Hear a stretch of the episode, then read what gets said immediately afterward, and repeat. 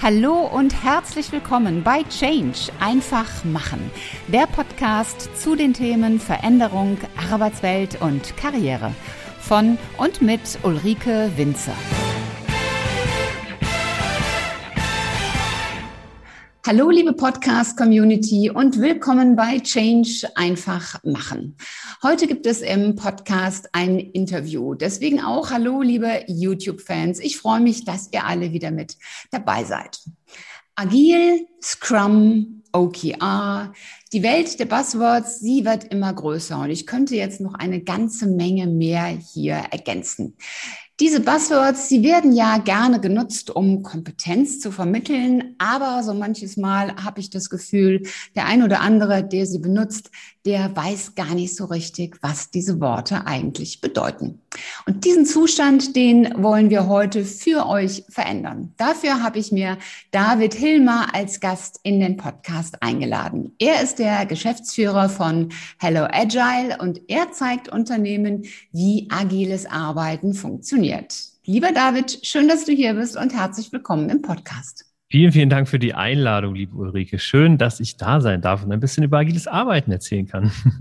Ja, äh, bevor wir jetzt auf diese genannten Begriffe eingehen, würde ich gerne noch etwas mehr auf, auf deine Historie, auf deinen Werdegang eingehen, damit die Zuhörer und Zuschauer verstehen, wo du eigentlich herkommst. Erzähl doch mal bitte, wie und warum bist du eigentlich Geschäftsführer von Hello Agile geworden? Denn du warst das ja nicht immer, du warst ja auch vorher einmal angestellt. Ja, richtig. Ich war auch mal angestellt, sogar ziemlich lang und sehr, sehr ähm, umtriebig, könnte man sagen. Also, äh, um das ganz kurz mal abzuwischen, was, was ich äh, alles hinter mir habe. Ich habe eine Ausbildung zum Chemielaboranten gemacht in einem Amt. Das war furchtbar langweilig. Dann wollte ich ähm, Action haben und gefordert werden. Bin zur Bundeswehr gegangen und war da, ähm, die Entscheidung kann ich nicht mehr nachvollziehen, aber war da auf jeden Fall vier Jahre lang Panzerfahrer.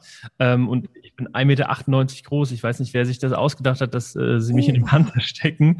Ähm, und danach habe ich auf einem äh, zweiten Bildungsweg irgendwie Fachabi studiert und bin dann ähm, in der Agenturszene gelandet. Und da bin ich das erste Mal auch mit agilem Arbeiten in Kontakt gekommen. Und ähm, mich hat das gleich angefixt, weil das eben das komplette Gegenmodell, der Gegenentwurf zur Bundeswehr ist, wo das ja extrem hierarchisch äh, funktioniert. Und ja, so habe ich mich äh, gleich in agiles Arbeiten verguckt und ähm, habe mich dann ähm, relativ schnell selbstständig gemacht als Freelancer ähm, und ähm, da den ersten Schritt gemacht, weil ich schon immer was Eigenes machen wollte äh, und bin dann durch die Agenturszene gehoppelt, ähm, immer im Bereich der Digitalagenturen mit unterschiedlichsten Kunden, äh, war sehr spannend, aber immer noch nicht die Selbstständigkeit, die ich mir vorgestellt habe. Denn, naja, ich war zwar Freelancer, aber trotzdem bin ich jeden Morgen um neun Uhr in die Agentur gegangen und um 18 Uhr nach Hause gegangen wurde sogar auf die Weihnachtsfeiern eingeladen. Also es war eigentlich das Gleiche, äh, nur mit einem anderen Status. Und dann habe ich irgendwann den Entschluss gefasst, ähm, ich will dem Kind einen Namen geben ähm, äh, von, äh, bezüglich meiner Leidenschaft und habe dann Hello Agile gegründet, um ja, Teams, Unternehmen, Individuen weiterzuhelfen im Sinne der Agilität und ähm, agiles Arbeiten ja, äh, beizubringen, äh, sie zu begleiten zu Agilität und zu zeitgemäßem Arbeiten. Mhm.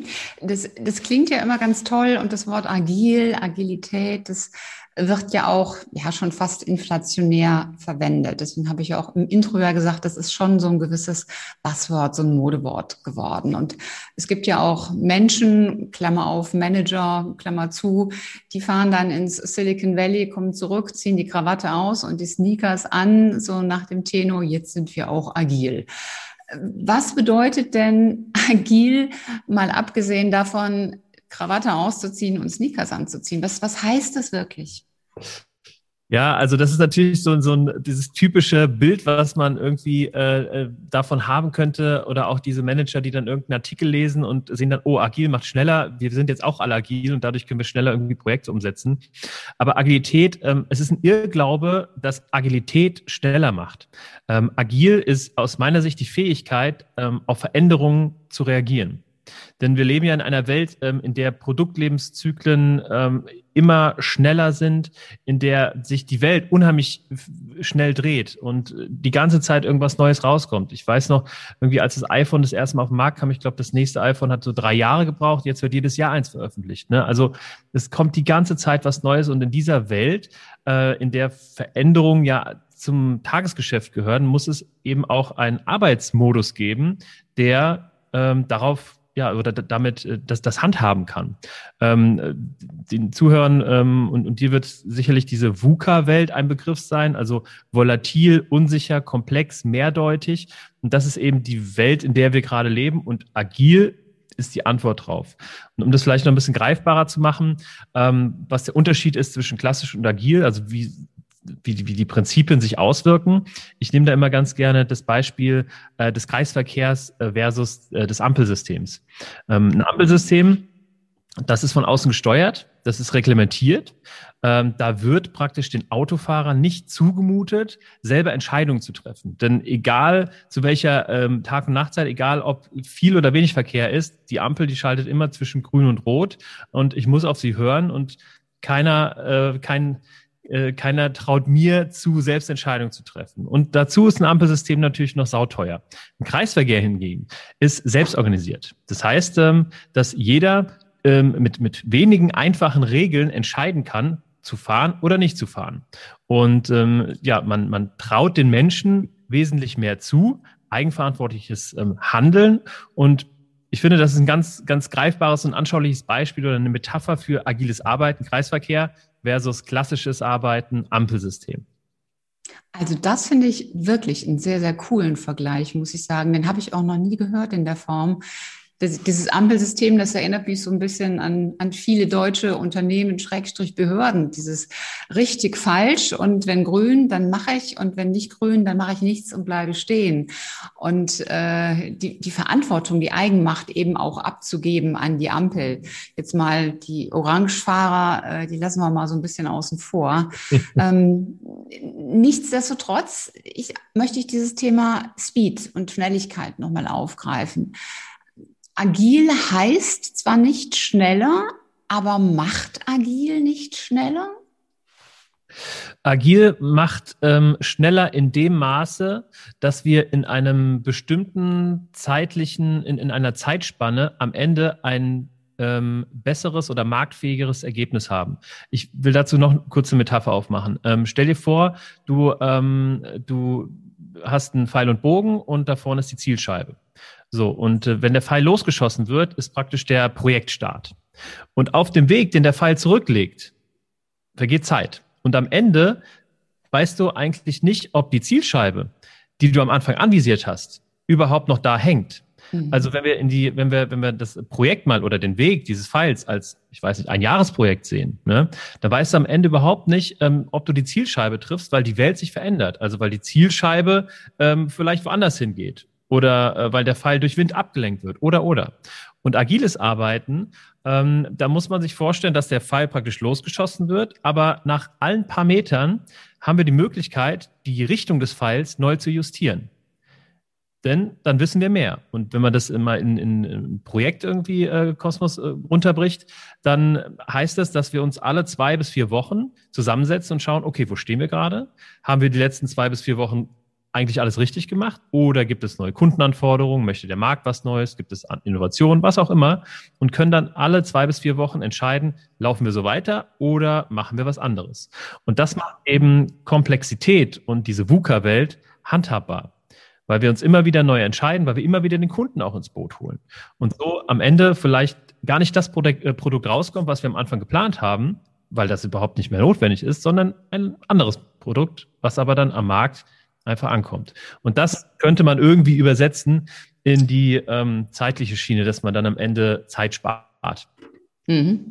Ich war jetzt auch wieder beim Vergleich mit Ampel und Kreisverkehr, denn mein persönliches Empfinden ist schon, wenn ich ein Ampelsystem habe, dann fließt nur dann der Verkehr, wenn die Ampel umschaltet. Das heißt, wenn jetzt irgendwo gar kein, gar keine Autos vor einer Ampel stehen, dann wird diese, diese, dieser Freiraum, der wird überhaupt nicht genutzt.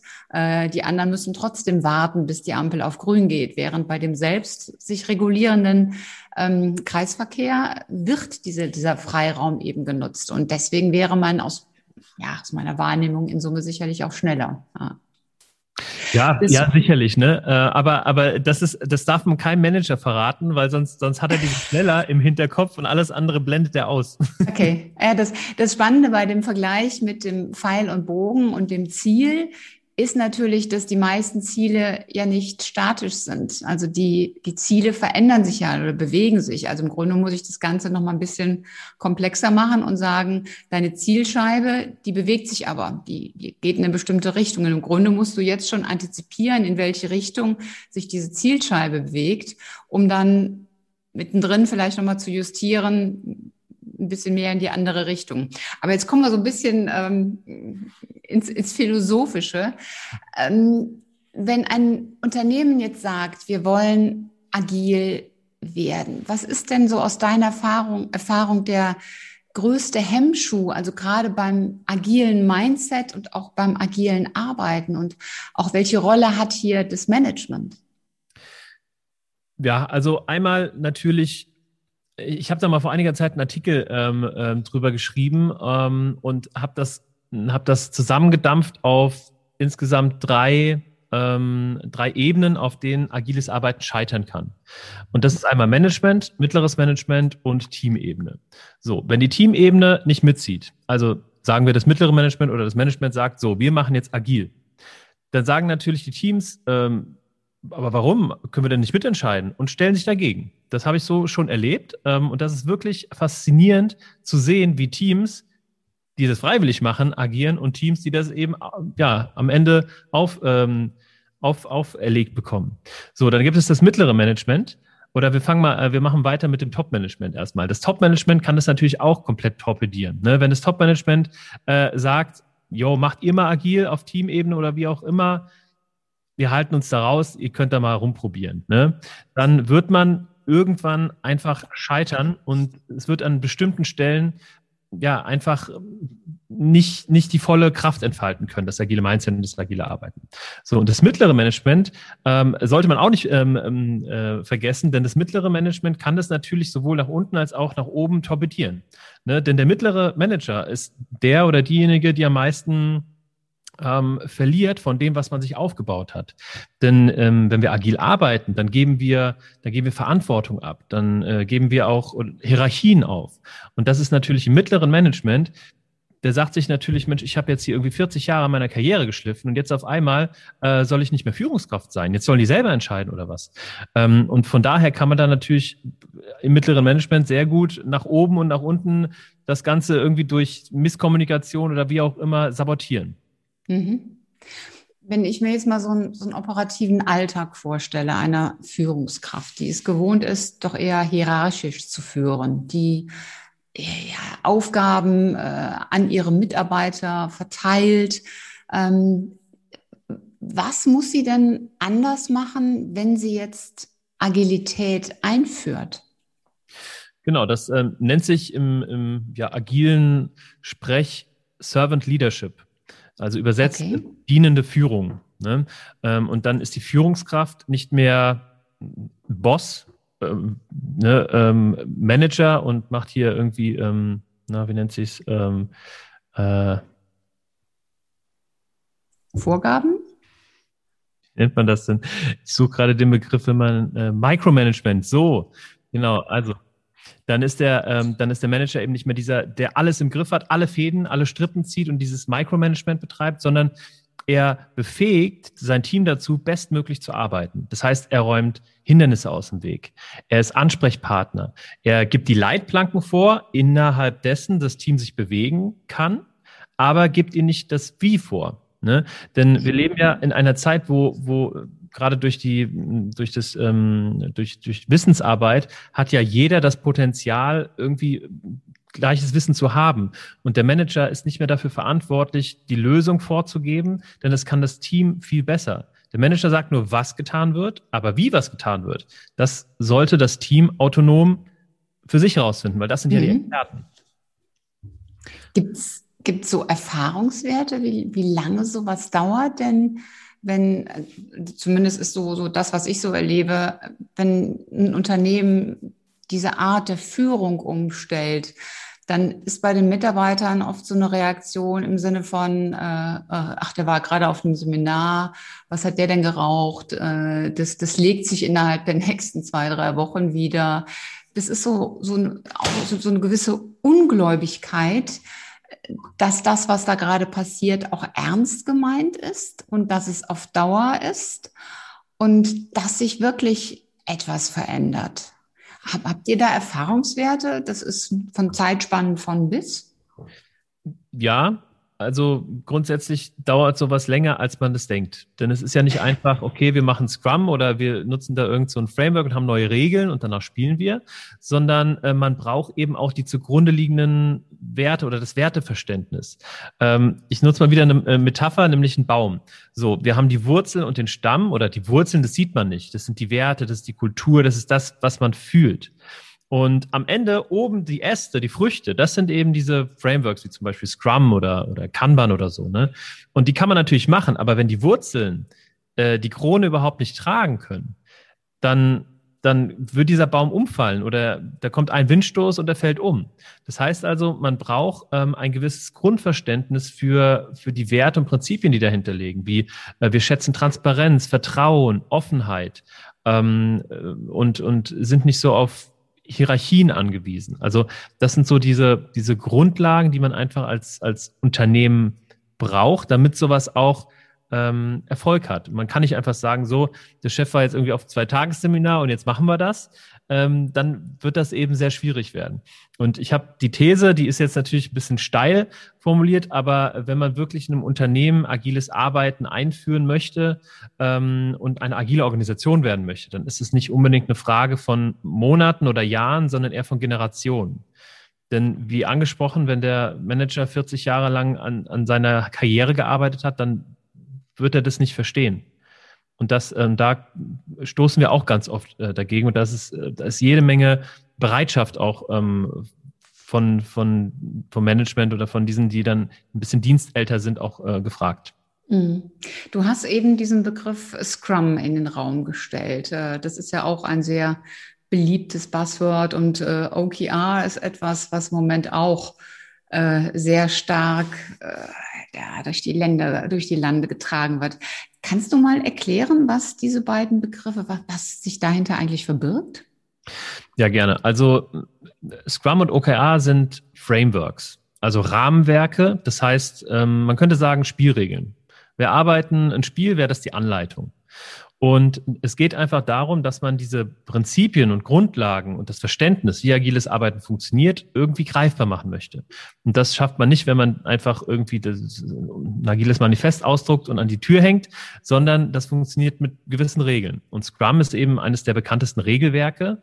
Und da, da wird eben beschrieben, wie man eben agil arbeitet, nämlich zum Beispiel in Sprints. Sprints sind Arbeitszyklen. Das hatte ich ja in diesem Fallbeispiel ähm, mal angesprochen, ähm, dass man einfach alle zwei bis vier Wochen ähm, kurz Pause macht. Ja, ist ein Sprint zu Ende und dann reflektiert man. Dann gibt es eine Retrospektive, das ist so ein, so ein, ein, ein Scrum-Event, eine Retrospektive, wo sich das Team reflektiert und sagt, okay, was können wir besser machen auf Teamebene? Wie können wir besser zusammenarbeiten? Oder ein Review, wo wir den Kunden dazu holen und sagen, lieber Kunde, das ist, was wir im letzten Sprint geschafft haben. Und ähm, es gibt auch ähm, Rollen beziehungsweise Verantwortlichkeiten, ähm, so dass dass man nicht mehr einen Manager hat, sondern in einem Scrum-Team wird praktisch die ähm, Verantwortlichkeit geteilt. Es gibt einen Product Owner, der ist verantwortlich dafür, ähm, dass das dass, dass die Vision allen bekannt ist, die Produktvision, dass alle aufs gleiche Ziel hinarbeiten. Dann gibt es einen Scrum Master, der sorgt dafür, dass alle Scrum und agiles Arbeiten verstehen. Also dem wird tatsächlich so eine, so eine eigene Rolle tatsächlich ähm, zugeschrieben. Und dann gibt es die Entwickler und die sind letztlich die Umsetzer. Also die entscheiden autonom, wie etwas gemacht wird. Und das ist im Grunde Scrum in einer ganz ähm, ja, hohen Flughöhe, also ein Regelwerk wenn ich, also Regelwerk ist ja immer schön für uns in Deutschland, weil wir möchten ja gern für alles Blaupausen und Bedienungsanleitungen und Aufbauanleitungen haben. Dann sind wir ja sehr glücklich damit. Wodurch unterscheidet sich das denn jetzt vom klassischen Projektmanagement? Also ich kann ja im Grunde sagen, der, der Scrum Master, der darauf achtet, dass ich die Scrum-Vorgehensweise einhalte, das ist sowas wie der Projektleiter. Der Product Owner, das wäre der Verantwortliche vom Fachbereich, der sein, sein, sein System da nach vorne bringen will. Wodurch unterscheidet sich das jetzt? Na, also es gibt nicht mehr den Projektleiter. Also die Verantwortlichkeiten des Projektleiters werden aufgeteilt. Ähm, der eine sorgt dafür, das ist der Scrum Master oder die Scrum Masterin, dass eben also nicht nur Scrum und agiles Arbeiten verstanden ist, sondern auch, dass es, dass es allen gut geht, dass, ähm, dass es keine Hindernisse gibt, die das Team irgendwie aufhält. Ne? Äh, und der Product Owner ist dann eher der Produktspezialist. Also er weiß ganz genau, was am Ende rauskommen soll ähm, und beschreibt die ganzen Anforderungen an das Produkt. Also es ist eher so, ja, zwischen Produkt und Prozess könnte man unterscheiden. Und dadurch hat man einfach eine Gewaltenteilung. Denn wenn ich als ähm, Teammitglied nicht zufrieden bin mit dem, was der Product Owner da macht, dann kann ich zum Scrum Master gehen. Und der ähm, hilft mir dabei, das Problem zu lösen. Und in einem klassischen Setup habe ich am Ende nur einen Projektleiter. Wenn ich den nicht mag, habe ich Pech gehabt. So. Außerdem haben wir, ähm, was die Projektplanung angeht, natürlich eine ganz andere Mechanik. Wir haben nicht am Anfang einen großen Projektplan mit 300, 400, 500 Zeilen, wo dann alles schön in einem Gantt-Diagramm irgendwie dargestellt ist, äh, mit Meilensteinen, hast du nicht gesehen, und wo jeder genau weiß, sobald diese Excel-Tabelle unterschrieben ist, verändert sie sich schon wieder und ist nicht mehr aktuell und es stimmt einfach nicht mehr.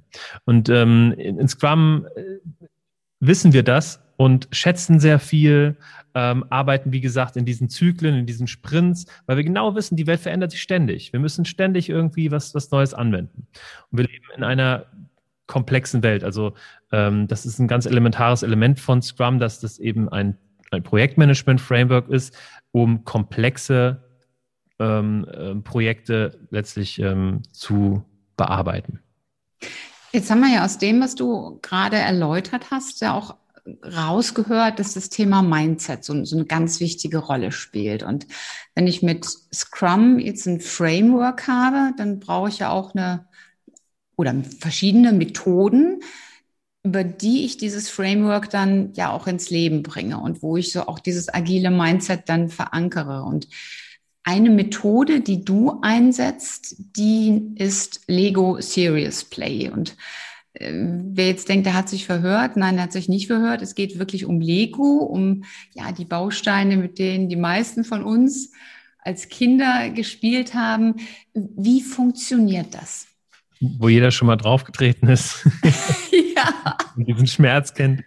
Ähm, ja, also äh, das gehört nicht unbedingt ähm, direkt in diese agile Bubble, aber es ist ein Werkzeug, was ähm, die gleichen Prinzipien, die gleichen Werte zugrunde liegt und was äh, am Ende in der ich sag mal, New Work ähm, oder zeitgemäßes Arbeiten ähm, Bubble dann, dann existiert. Und am Ende ist ähm, Lego Serious Play im Gegensatz zu Scrum kein Framework, also kein Regelwerk, sondern eher eine Methode, äh, um komplexe Probleme zu visualisieren, zu strukturieren und ein gleiches Verständnis im Team herzustellen. Ähm, das heißt also, wir, wir haben ein Problem und das ist äh, ganz, ganz komplex. Vielleicht verstehen wir das selber noch nicht mal, weil das, weil das so viele äh, verschiedene Dimensionen hat und keiner kennt das richtig. Und mit dem setzen wir uns praktisch in einem äh, Team-Setup auseinander. Und zwar mit Hilfe von Lego-Stein und diesem Lego Serious Play Prozess. Und dann, im Grunde ist es ähm, eine, ja, eine Alternative zu einem Flipchart oder zu Post-its. Denn damit könnten wir eigentlich das Gleiche machen. Wir könnten in irgendeinem, mit einem anderen Prozess könnten wir einfach versuchen, Dinge aufzuschreiben ähm, und Dinge äh, zu visualisieren oder im Team einfach auf einem Flipchart irgendwie ähm, zu zeichnen. Und wie gesagt, Lego Serious Play ist einfach ein Prozess, wie wir das eben auch machen können, ähm, aber wesentlich spielerischer, ähm, mit einer 100% Beteiligung im Gegensatz zu vielen anderen Meeting-Formaten, ne, wo ja diese äh, 20 Prozent erzählen irgendwas und zeigen eine PowerPoint, alle anderen lehnen sich zurück und äh, schlafen so halb ein. Genau, und das ist im Grunde Lego Serious Play. Mhm. Also jetzt gerade spontan hat mich das so ein bisschen an, äh, an, an das, das Aufstellungsthema erinnert. Ich weiß nicht, sagt dir Familienaufstellung, sagt dir was? Ähm, und da, da nimmst du ja nicht Steine, sondern du nimmst ja echte Menschen, die du dann aufstellst in einer Konstellation zueinander und das Ganze löst sich ja dann dadurch, weil diese Platzhalter ja auch selber Emotionen haben und entwickeln und äh, dadurch kommt eben Bewegung in dieses System rein. Das habe ich ja jetzt bei den Lego-Steinen nicht. Wodurch entsteht denn, wenn ich ähm, eine Situation über diese Lego-Steine beschrieben habe, wodurch entsteht denn dann eine Veränderung und, und, und eine Auflösung? Be beschreibe ich da die Ist-Situation? Beschreibe ich da die Situation, wie sie idealerweise sein sollte? Also wenn wir jetzt mal so ein Beispiel nehmen, Behörden, da haben wir ja im Moment äh, viel diskutiert, dass diese ganzen Genehmigungsprozesse so irre lange dauern. Beschreibe ich dann die Situation, wie sie ist, oder würde ich eine Idealsituation beschreiben, wie sie wäre? Genau, das sind jetzt äh, viele Fragen in einer. Also grundsätzlich ähm, also man kann damit auch äh, aufstellungsähnliche Dinge machen, weil Lego auch eine Art Medium ist, ähm, in die ich meine Emotionen reinpacken kann.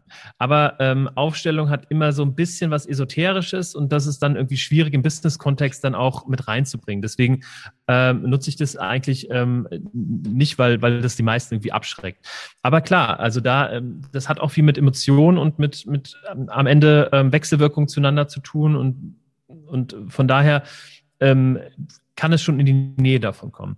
Grundsätzlich, ähm, äh, um, um beim Beispiel mit der Behörde zu bleiben, Sie könnten sich jetzt zum Beispiel fragen, wie schaffen wir es, ähm, unsere Genehmigungsprozesse zu beschleunigen?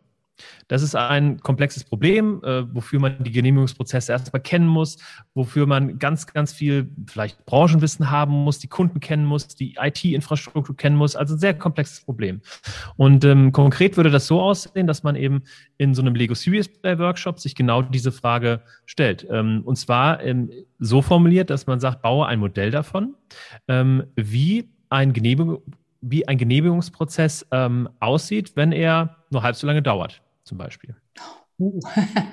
ne, also ähm, und es kommt da sehr auf die richtige, auf die richtige Fragestellung an. Also Nuancen äh, beeinflussen das Ergebnis sehr. Kleines Beispiel: ähm, Ich habe ähm, mal zwei verschiedene Workshops gemacht. Die, beim einen Workshop habe ich gesagt, baue ein Modell davon, wie die Arbeitswelt in 30 Jahren aussieht. Und die, beim anderen Workshop ähm, baue ein Modell davon, wie die Arbeitswelt im Jahr 2050 aussieht. Also im Grunde das Gleiche, aber mhm. allein durch das ähm, unterschiedliche Verständnis oder das Bild im Kopf, was 30 Jahre ausmacht und was 2050 ist, äh, kamen andere Ergebnisse raus. Spannend. Naja, also um, um nicht abzuschweifen, auf jeden Fall bauen dann die Teilnehmer in diesem Workshop ihre individuelle Antwort darauf, wie zum Beispiel Genehmigungsprozesse in Behörden ähm, nur noch halb so lang dauern. Und ähm, dann äh, während dem Bauen passiert was, was äh, sehr, sehr eindrucksvolles. Und zwar in jedem Workshop. Und jeder Teilnehmer kriegt das irgendwann mit. Und zwar, dass man in einen Flow kommt, dass man, dass man auf eine Frage, auf die man vielleicht gar keine Antwort hat, auf einmal eine Antwort findet durch das Hand-Hirn-Prinzip. Man nimmt nämlich einen Stein und dann nimmt man einfach einen anderen Stein und dann baut man die zusammen. Und das inspiriert die Gedanken. Und somit entsteht praktisch eine Wechselwirkung zwischen dem Hirn und der Hand und man, man baut Dinge, von denen man vorher gar nicht wusste, dass man sie eigentlich weiß. Und das äh, bringt halt unheimlich viel Kreativität und Inspiration in die Teilnehmer, äh, die am Ende ein Modell haben, was visualisiert, was sie eigentlich denken. Und was das natürlich auch viel besser erklärt äh, für alle anderen Teilnehmer. Denn ich muss nicht irgendwas äh, erzählen, irgendwelche wilden Theorien, sondern ich beschreibe einfach nur ein Modell. Das versteht jeder. Also ich finde das, das sehr, sehr spannend, äh, einfach weil äh, die, die Situation hat wahrscheinlich auch jeder schon einmal erlebt, äh, wo jemand von außen etwas sieht, wo man sich denkt, boah, das geht doch viel, viel einfacher und schneller, wenn man vielleicht diesen kleinen Hebel umlegt. Das heißt, von außen scheinen, sind die Dinge manchmal ganz anders sichtbar und deutlich als für denjenigen, denjenigen der im System drin ist. Einfach weil der, der im System drin ist, das gewohnt ist, das so zu machen und schon so ein bisschen betriebsblind ist. Also ich hatte selber einmal den, den Fall vor vielen Jahren, dass täglich eine Liste mit 600 Seiten gedruckt wurde und es sollte auch automatisch in das neue System so übernommen werden. Und erst durch das kritische Hinterfragen wurde klar, dass nur die Seite 600 benötigt wurde und 599 Seiten täglich weggeworfen wurden und dass man ja das auch unterdrücken kann, dass diese Seiten gedruckt werden, dass man auch nur den Druck auf die Seite 600 legen kann. Also das ging dann noch ein bisschen weiter. Ich habe es jetzt vereinfacht dargestellt. Ähm, und das ist was, das, das kann man den Menschen, glaube ich, noch nicht mal vorwerfen, äh, wenn sie so gewohnt sind, in ihren Mechanismen zu denken. Und da kann man sie immer nur inspirieren und ermutigen. Ist dann das Lego Serious Play so eine, ja, im Grunde Inspirations-, Ermutigungsmethode, dieses alles mal in Frage zu stellen und äh, durch den Austausch auch mit, mit einem Moderator, der das begleitet, dann das Neue zu sehen? Auch das, auch das auf jeden Fall. Also man kann natürlich äh, allein durch die Fragestellung, ne, kann man natürlich auch das Ganze äh, verstärken. Man könnte ja zum Beispiel fragen, ähm, bau ein Modell davon, wie unsere Kunden sich fühlen, ähm, wenn sie mit unseren behördlichen Wartezeiten hantieren oder sowas, ne? um das äh, äh, herauszufordern, dass man sich wirklich mal in die Kundenperspektive ähm, begibt. Aber ähm, im, im Grunde also der, der, der Moderator ist tatsächlich in den meisten oder sollte, je nachdem, je nach Auftragsklärung, dann am Ende nicht Berater sein, ähm, es sei denn, das ist so gewollt, sondern wirklich moderieren und dann äh, dementsprechend auch sehr äh, unvoreingenommen sein und da äh, keine eigene Meinung mit rein, reinbringen. Ähm, denn was, was dann passiert, also wir haben jetzt diese erste Einzelbauphase, wo jeder die individuelle Antwort gebaut hat, haben wir jetzt durchgespielt und dann ähm, kommt das nächste und das ist dann nochmal äh, faszinierend zu sehen, was dann passiert. Es gibt nämlich eine große, große Lego-Platte und dann ist die nächste Aufgabe, baut mal aus den ganzen Einzelmodellen ein Gruppenmodell. Und dabei packt ihr alle Ideen drauf, mit denen jeder leben kann. So. Und dann ähm, entsteht daraus ein ja, riesengroßes Bauwerk mit den verschiedensten Elementen von den ganzen Einzelmodellen. Und was dazu kommt, diese Platte wird dann auf einmal zu einem System. Also manchmal sagen die Teilnehmer, okay, das ist eine, eine Timeline von jetzt bis in 20 Jahren. Erst passiert dies und das, dann das und das. Die nächsten sagen, okay, das ist eine, ähm, ähm, das ist nach Prioritäten unterteilt oder wie auch immer. Also ähm, am Ende kommt auf jeden Fall, wie gesagt, ein Gruppenmodell raus, ähm, was vor allen Dingen ein gemeinsames Verständnis hervorruft bei allen Teilnehmern. Jeder weiß die Antwort der Gruppe auf diese Aufgabenstellung und vor allen Dingen, die wissen das auch äh, nächste Woche und in, in, in einem Monat und in drei Monaten noch, weil sie ja das Bild dazu haben. Soweit bis hierhin der erste Teil meines Interviews mit David Hilmer und jetzt gibt es die obligatorische Halbzeitpause. Im zweiten Teil des Interviews geht es dann darum, wie du Lego Serious Play auch online einsetzen kannst. Wenn das Team verteilt im Homeoffice sitzt, was ja heute schon fast der Standard ist, wie kannst du dann Lego Serious Play anwenden? Und dann geht es natürlich noch weiter, denn was passiert am Ende? Wenn du mit Lego Series Play ein Modell erarbeitet hast, was machst du dann damit? Natürlich darf es nicht bei einem Modell bleiben. Das Wichtige ist ja dann danach die Umsetzung. Und auch darüber werden wir sprechen. Es bleibt also spannend, sei unbedingt wieder mit dabei. Und bis dahin sei großartig und mach einfach Change. Deine Ulrike Winzer.